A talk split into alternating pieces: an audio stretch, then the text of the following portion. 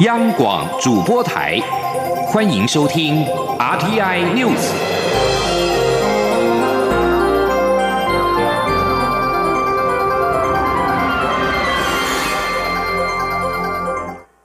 各位好，我是主播王玉伟，欢迎收听这节央广主播台提供给您的 RTI News。今天是二零二零年一月十七号，新闻首先带您关注政坛焦点。监察委员陈诗梦欲约询判决前总统马英九泄密案无罪的法官，引发全台法官串联反弹。而司法院长许宗力则在十四号首次表态力挺法官。根据中国时报报道，陈诗梦早在许宗力发声力挺法官之前，就表达要辞去监委，而且辞意甚坚。蔡英文总统已经核准任期到本月底结束。前总统马英九泄密案在去年七月无罪确定，监察委员陈诗梦拟约询判决无罪的法官唐月，了解对方是否滥用新政。法官协会为此发起捍卫审判独立联署活动。司法院长许宗力日前重申司法独立的重要性，强调不可因为法律见解不合己意就对法官发动调查或弹劾。这种做法不仅会造成寒蝉效应，导致法官被迫自我审查，更会伤害法治与宪政民主。而根据中时报道，早在许宗力十四号发表看法之前，陈时梦就以辞意甚坚，也获得总统核准。继续关心的是医药消息，卫生福利部疾管署日前派遣专家前往中国武汉了解肺炎疫情，而专家返国之后，十六号首度对外说明武汉疫情。专家表示，感染感染个案当中的夫妻档，因为案例当中的女性没有去过华南海鲜市场，所以有人传人的可能性很难被推翻。疾管署即日起也提升武汉市的。旅游疫情建议到第二级警示。前天记者肖兆平的采访报道。被世界卫生组织定名为二零一九新型冠状病毒的中国武汉肺炎病毒，在泰国、日本相继出现境外移入确诊病例后，引发世界关注病毒治疗方式及传染途径。在行政院副院长陈其迈指示下，卫生福利部疾病管制署六号去函中国，表明想派遣专家前往访查。中国在十一号回复同意后，十二号我方专家团。就立刻动身于深夜抵达，前往武汉的疾管署防疫医师洪敏南表示，十三、十四号两天的访查行程，主要是听取中国疾病预防控制中心等单位说明疫调资讯，以及到医院了解患者临床反应与治疗经验。洪敏南进一步表示，虽然病例维持在四十一例。但专家会议中确知病毒潜伏期约十四天，且经过讨论与追问才发现病例中有两起家庭群聚，当中一对夫妻档的情况更提高了有限度传染的可能性。他说：“既然是在这个家庭里面，而且老婆也没去市场，所以在这样情况底下，其实在家庭内。”也许发生了人传这样的事情，可能很难完全推翻这个可能性呢。由于病例中有十三起没有市场接触史，洪敏南坦言，他们的感染源还无法证实，所以疾病防治就不能只局限在华南海鲜市场。而在临床治疗上，传染病防治医疗网指挥官庄银清表示，陆方还在厘清标准的治疗方式，但已经知道要减少插管处置。他说：“比较有特异性的治疗，其实还是刚开始，所以真正的这个治疗经验上还不是那么的多。但是他们有比较清楚的来讲，就是说，呃，尽量不要插管，好，就是用高流量的氧气的氧气来取代这个插管，因为插管，呃，下去以后可能会有比较多的呃气胸或者更多的变化症产生。”专家表示，陆方在有了严重急性呼吸道症候群经验后，对这起疫情也很重视。目前除了对密切接触者下达不得离开武汉市的规定外，当局也在武汉扩大感染源的监测。机关署副署长庄仁祥表示，在周边国家相继出现确诊病例后，已经确信武汉肺炎是有限度的传染力，但在不知道感染源的情况下，机关署决定十六。号提升武汉旅游疫情建议到第二级警示，呼吁前往武汉的民众应做好防护工作。中央广播电台记者肖兆平采访报道。另外，继泰国之后，日本也出现了新型冠状病毒肺炎的病例。日本、韩国等周边国家都展开强化边境防疫的工作。越南卫生部也表示，岘港国际机场首度发现了两个武汉肺炎疑似病例，两人来自中国武汉市，患者已经隔离观察治疗，并采样送检。蔡英文总统再次连任，美国在台协会 AIT 主席莫健表示，希望美猪美牛出口至台湾的问题能够获得进展。瘦肉精美猪议题再次考验蔡总统执政团队。农委会主委陈其仲十六号受访表示，目前至今都没有变化，导致。倒是世界卫生动物卫生组织 OIE，如果能够在五月宣布台湾为口蹄疫非疫区，台湾猪肉将可出口，而且第一个出口的国家将会是新加坡。前天记者陈林信孔的采访报道。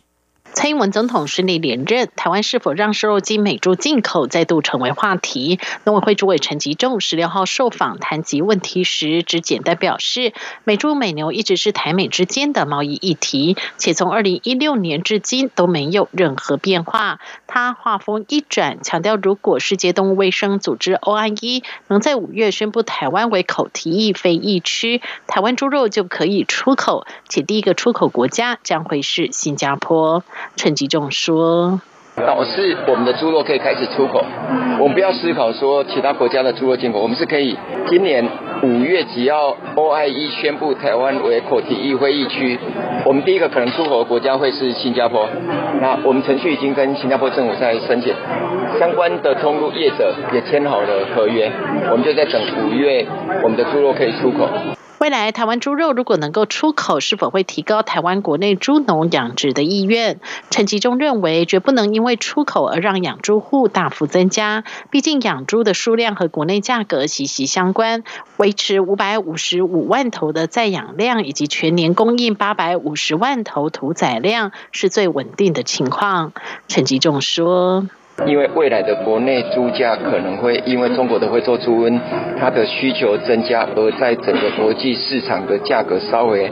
微幅的在上涨的时候，那我们还是呼吁所有的养猪农不能因为这样每个人都是增加数量的话，还是会造成国内的冲击。因为我们的进口猪肉大概顶多占我们整个国内消费的百分之五到百分之十，在这样的一个情形底下，国内的供给量我们还是希望维持在。九成到九成五这样的水准，而不要额外超养。陈吉仲也表示，目前台湾养猪产业最重要的是要防堵非洲猪瘟入侵，并等待五月之后顺利让台湾猪肉可以重回国际市场。农委会目前也积极让猪只排泄物造成的环境议题由负面转为正向，希望能够进一步成为农业循环，像是沼气发电等，才能期待有更多的外销出口量。中央广播电台记者陈玲信鸿报道。蔡总统顺利连任，敏感的政策议题也备受关注。学者认为，蔡总统应该先从内政着手，思考如何能够减缓社会的对立，又能够让改革更加贯彻且完整。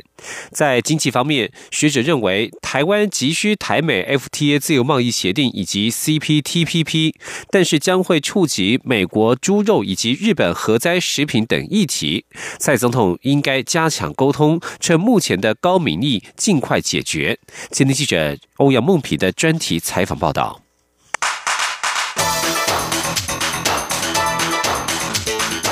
专题报道。蔡英文总统以史上最高得票数顺利连任，成为中华民国总统直选以来第四位顺利连任的元首，迈向第二任期。蔡总统在竞选时勾勒出施政方向及国家发展的蓝图，包括在现有成绩之上继续加强的长照二点零升级计划，将未来四年的长照经费从现在的一年新台币四百多亿，逐年增加到一年六百亿，推动一乡镇一平价住宿式长照机构，以及完成一学区一。日间照顾中心。在司法改革方面，也将推动国民参与刑事审判法的立法。另外，蔡总统也提出零到六岁幼儿国家一起养，未来四年内将预算从现在每年约六百亿元，逐年增加到一千亿元，并持续提升平价幼托服务供给量，加码幼托补助以及育儿津贴，减轻家长的负担。同时喊出大南方大发展的南台湾发展计划，也包括要以聚若带动发展，推动新农业发展以及优质化观光发展。蔡总统在十一号晚间的胜选感言中，向年轻人保证，他不会忘记承诺。这四年时间，他一定会留下一个更好的国家给年轻人。但面对国内仍有许多政策及改革千头万绪，两岸及国际情势暧昧不明，蔡总统该从何处着手？东海大学政治系教授沈友忠认为，由于在两岸问题上，台湾相对缺乏完整的主动性，如果想有所突破，还得观察北京当局或美国甚至周遭国家的态度。所以他认为，应该先在内政方面下功夫。首先，必须认真思考如何减缓社会上的对立，又能同时让改革更加完整，得到进一步的贯彻。沈友忠并特别提出能源转型，他认为支持干净的能源是民众共同的愿望，但是政府一定要让民众知道会有配套措施，而且会尽可能压缩阵痛期的时间。如果这个工作能够做好，台湾能源转型的阻力就会比较小一点。他说：“我想第一次的这个任期头，重要的这个改革，比如说包含了像价值议题上面的同婚啦，或者说能源转型啦。”然后，另外还甚至包含了像年改这些东西，应该都要让它得到更完整的周延了。尤其是在能源的这个部分，因为我们现在看到在台中或者是南部地区的空屋，哦，你每到了选举的时候就会被拿出来消费一次。所以，能不能够具体的做出呃，看看，就算没有办法在四年内拿出具体让老百姓有感的成效，但是一定要有一个非常完整的能源转型的一个规划，然后向国人说明白，让这个阵痛期越短越好。台师大政研所教授范世平也认为，蔡总统的两岸政策获得台湾大多数民意的支持，不需要改变或调整，反倒是北京当局应该思考是否要长期与台湾的主流民意为敌。他说：“其实蔡英文他就是已经表达出台湾民众对于九二共识的拒绝，然后对于这个一国两制的拒绝。那在这种情况下，中共如果还是一直坚持他的立场的话，那两岸可能就是永远的这个渐行渐远。那对中共来讲，如果他和平统一还是他的一个大政方针的话，那两岸渐行渐远，恐怕是对他是不利的。范世平指出，蔡总统第二任的当务之急是冲经济，而目前的重中之重应该是与美国签订自由贸易协定 FTA，以及加入以日本为首的跨太平洋伙伴全面进步协定 CPTPP。他表示，由于台湾是以外贸为主的国家，但碍于国际因素，很难与其他国家签订 FTA，这对台湾造成很大的影响。美国国会已经表态支持台美签订 FTA。这是一个很好的时机，但范世平也提醒，台美若要签订 FTA，台湾必须要付出的就是开放美国猪肉进口，这可能影响台湾猪农的生计。如果要加入以日本为首的 CPTPP，也面临必须开放日本福岛核灾食品的问题，同样会引发台湾内部不同意见。这已经不单纯是食品安全的问题，而是政治问题。蔡政府必须尽量向民众。沟通说明，趁现在拥有最高民意时冲过这关。中华民国总统开放直选后，还没有连任失败的例子。但前总统陈水扁、马英九在第二任期后段都面临低民调的困境，并造成政党轮替。沈友忠指出，在总统制的国家，进入第二任期的总统，因为无法再连任，在执政后期会面临争取资源的党内挑战者以及在野党的两面夹击，面临跛脚是很正常的现象。他认为，蔡总统必须思考在。在第二任任内，先团结及巩固民进党内各派系，抓稳执政的正当性及强度。在前两年，尽快完成比较具有争议性或难度的政策或改革。他说。高度争议性或者是难度比较高的哦，应该是要在头两年先尽快的完成，然后接下来在第二年或第呃第三年或第四年，也就是它比较进入到跛脚的这个阶段的时候，再去处理，再去处理刚刚所提到的这些呃，可能是会容易造成分裂啦，或者说让社会比较会容易产生对立的这样子的议题哦，基本上应该是要在前两年先把它完成了。至于这次选举的席次分配将改变国会生态，是否影响民进党与其他政党间的合纵连横？沈友忠及范世平都指出，政治就是实力原则，民进党已经单独过半，在通过法案或人事权时，不需要与其他小党合作。但沈友忠认为，二零二二年还有九合一地方选举，蔡总统如果愿意，可以递出橄榄枝，邀其他政党的人士担任一些部会非核心。例如次长等角色，可以减缓在执政上的难度与挑战，但他也必须说服党内可能的反弹，以及思考如何在一些争议性议题上与小党达成妥协。中央广播电台记者欧阳梦平专题报道。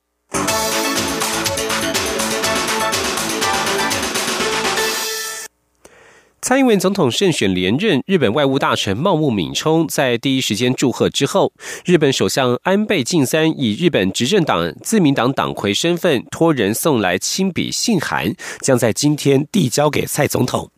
日本产经新闻报道，知情人士透露，日本跨党派国会议员组成的日华议员恳谈会会长古屋圭司、成员金子公之，十六号启程前往台湾，今天将会晤蔡总统，并且递交安倍以自民党党魁身份祝贺蔡总统连任的亲笔信。报道指出，古屋金子在会晤蔡总统时，除了将祝贺蔡总统连任，预料也将针对台日之间加强合作的问题交换意见。另外，蔡总统的母校伦敦政经学院十六号也发布新闻稿恭贺，并且指出蔡总统在这一次大选创下了多项纪录。俄罗斯国会十六号以压倒性的多数支持总统普廷跌破外界眼镜挑选的新任总理米舒斯金。由于米舒斯金所属的团结俄罗斯党在国会下院国家院取得了明显多数优势，四百二十四票当中有三百八十三票赞成，没有反对票，另外有四十一票弃权。米舒斯金现年五十三岁，先前担任联邦税务局长。他表示将在近期组成内阁。米舒斯金获得拔擢，这是普廷十五号宣布政治体制全面改革的一环。普廷做出宣布之后，原总理麦维德夫辞职，他的政府也宣布总辞。普廷之前提议针对一套俄罗斯宪法改革方案举行公投，也。以便赋予国会更强大的角色，这些改革将包括赋予国会选择总理及内阁高阶成员的权限，取代当前制度下由总统决定的做法。一般认为，现年六十七岁的普廷在两二零二四年卸任之后，这些变革将会给予他继续扩大掌权的空间。担任总统或总理的时间加起来，普廷已经纵横俄罗斯政坛二十年。这里是中央广播电台。是阳光，翅膀打开了世界之窗；是阳光，翅膀环绕着地球飞翔。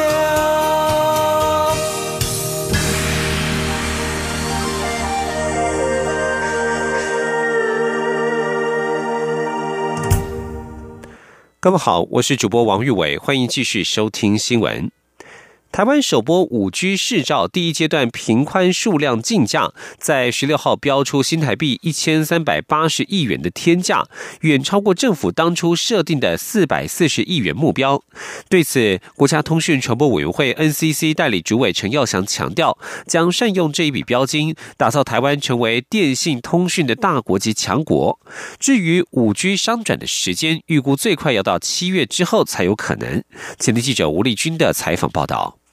台湾首波五 G 市照才进入第一阶段，频宽数量竞价就在十六号标出新台币一千三百八十亿元的天价，其中中华电信贡献绝尾将近四百六十三亿，远传电信居次贡献四百一十亿，台湾大哥大也有三百零六亿，台湾之星则是一百九十七亿，只有亚太电信失血最少，只拿出四亿元。尽管如此。未来标金是否还会继续垫高，还要看年后二月二十一号第二阶段的频谱位置竞价。如果业者事前达成协商，则可直接绝标，不用再失血；但若协商不成，即可能再度竞价，一次绝标。无论最后结果如何，标金都已超出当初设定的四百四十亿任务目标，让国库多收了九百四十亿，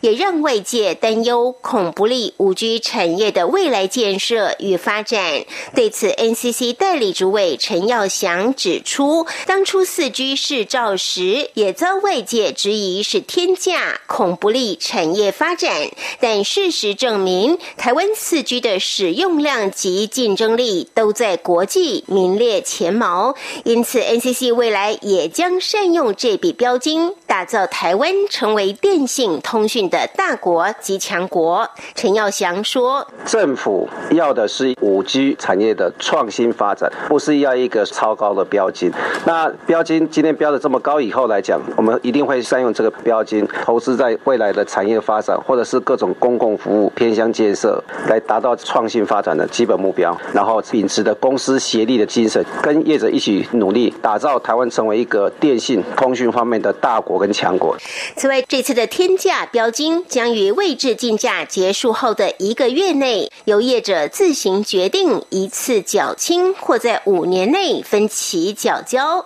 之后，业者即可向 NCC 提出五 G 的事业计划书、资安维护计划书，并申请各种建设计划变更等内容，需提及共频或共网等合作的对象与合作的方式。NCC 也会紧速展开审查等各项行政流程，协助业者尽快提供各种商转服务，让消费者或企业尽早享受到各种五 G 的优质服务。不过，预估开台最快也要等到七月新的电信管理法上路之后了。中央广播电台记者吴丽君在台北采访报道。经济部投资台湾事务所十六号举行台商回台方案跟留台湾方案联审会议，并通过三起案件，共带来新台币三十五亿元的投资。经济部指出，投资台湾三大方案在农历年封关累计投资金额八千六百四十一亿元，而且由于美中贸易战初步协议并未调降关税，台商回流的诱因持续，估计今年投资将有机会冲破兆元大关。前天记者谢嘉欣的采访报道。经济部投资台湾三大方案持续，十六号台商回台方案审查通过，高明铁企业在彰化扩大投资新台币八亿元案。另外，跟留台湾方案也通过半导体检测大厂宏康科技在台投资二十二亿元，天洋航太科技投资超过五亿元等两案。经济部投资台湾事务所营运长何坤松受访指出，目前三大方案后续仍有约八十家待审，而美中虽签署第一阶段贸易协议，但因没有触及关税议题，既有关税环境没有改变，相信回台投资对台商而言仍有诱因。他说：“我想，如果这个关税的问题、资源问题还是存在的话，企业都还有这个这样的一个诱因啊，或者是也可以说需求啊。”投资台湾事务所表示，三大方案在农历年封关，累计已带动三百三十九家企业投资约八千六百四十一亿元，预估创造七万一千四百七十六个本国就业机会。而今年剩下十一个月，预估今年总投资金额可望冲上兆元大关。中央广播电台记者谢嘉欣采访报道。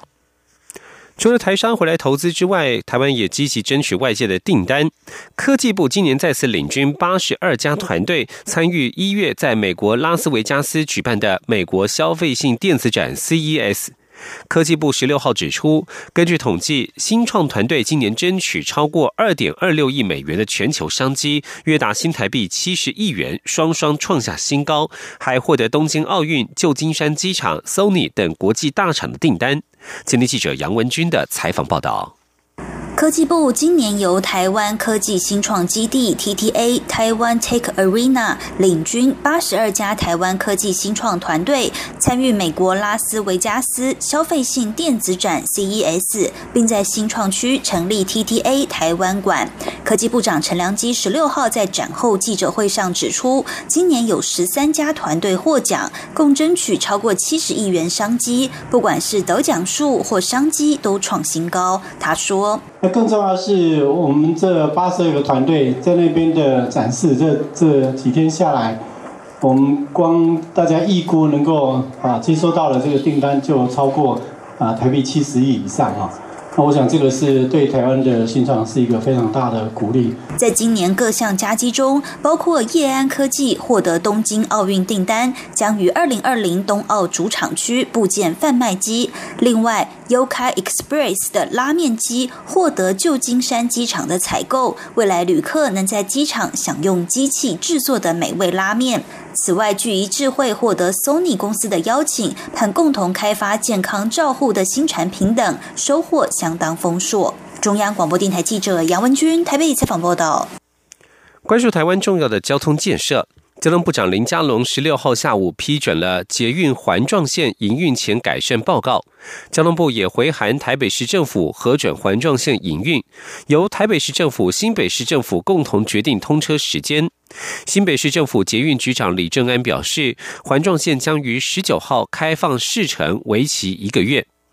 新北捷运环状线第一阶段，台北市政府捷运工程局一九九三年提环状线初步可行性研究路线，新建方式从开放民间投资到政府新建，直到二零二零年初完工通车，历时约二十七年。环状线第一阶段起点自平林。新店大平林站终点到新庄新北产业园区站，全线十五点四公里，将可大幅缩短新北市新店区、中和区、板桥区与新庄区境内交通时间，并衔接新芦线、板南线与机场捷运。文教消息。台湾首次以图坦卡门为主题展出的法老王的黄金宝藏特展，从今天起将在台北中正纪念堂登场。由埃及政府授权的五百多件复刻品，包括了黄金面具、战斗马车、国王座椅及人形棺，都会呈现在台湾民众眼前。今天记者郑祥云、陈国伟的采访报道。被誉为世界十大宝藏之首的埃及法老图坦卡门陵墓，竟然出现在中正纪念堂。埃及政府为了向世界各地宣传今年将开幕的大埃及博物馆，特别将图坦卡门陵墓里的宝藏透过复刻品的方式传送到世界各国展出。在台湾的特展共有五百多件展品，可以近距离观赏法老沉睡的黄金人形棺、黄金战车，还有栩栩如生以各种宝石镶嵌打造而成的黄金面。据文史学者谢哲清说：“对于没有办法亲自到埃及去拜访的朋友来讲，实际上呢，这一次的特展非常的难得，因为呢，它从呃微缩的模型将呃 KV 六十一，也就是图坦卡门的陵墓，然后做一个做一个完整的呈现之后，然后分解它每一个陵墓所展现出来的，例如说像呃，例如说像人形棺，例如说黄金的棺椁，然后包括了著名的黄金面具。”主办单位联合数位文创在开展记者会上，特别邀请谢哲青和艺人号角响起前来。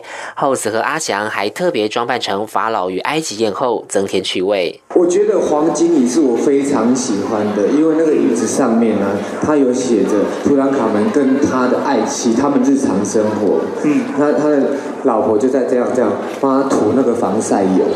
图坦卡门陵墓是目前在埃及土地上所发现最完整的帝王墓。由于陵墓中有多达一百三十根各种材质的拐杖，还有特制凉鞋，让后人推断图坦卡门有脚方面的残疾，不良于行。法老王的黄金宝藏特展将展出到四月五号，透过五大展区，墓室还原、黄金宝藏、永恒传说、墓室文化以及身世秘密，让民众不用出国就能更深入了解埃及的文化与信仰。中央广播电台记者郑祥云、陈国伟台北采访报道。关心国际消息，具有历史意义的美国总统川普弹劾案审理在十六号正式展开。川普预测，联邦参议院针对他的弹劾审理不会花太多时间，并且再次驳斥有关他滥权的指控，声称这是一场骗局。不过，美国国会稽核处十六号表示，白宫扣住国会通过给予乌克兰的安全援助，此举违反了联邦法律。这对在参议院面临弹劾审理的川普而言是一大打击。众议院对川普的两项弹劾指控包括了滥权以及妨碍国会调查。在滥权的指控部分，包括川普扣住国会通过拨款给乌克兰的三亿九千一百万美元安全援助。民主党表示，此举的目的是施压乌克兰当局调查川普的政敌拜登。而国会稽核处的结论指出，在忠实执法的原则下，不能允许总统以自身的优先政策取代国会已经制定的法律。以上新闻由王玉伟编辑播报，这里是中央广播电台台湾之音。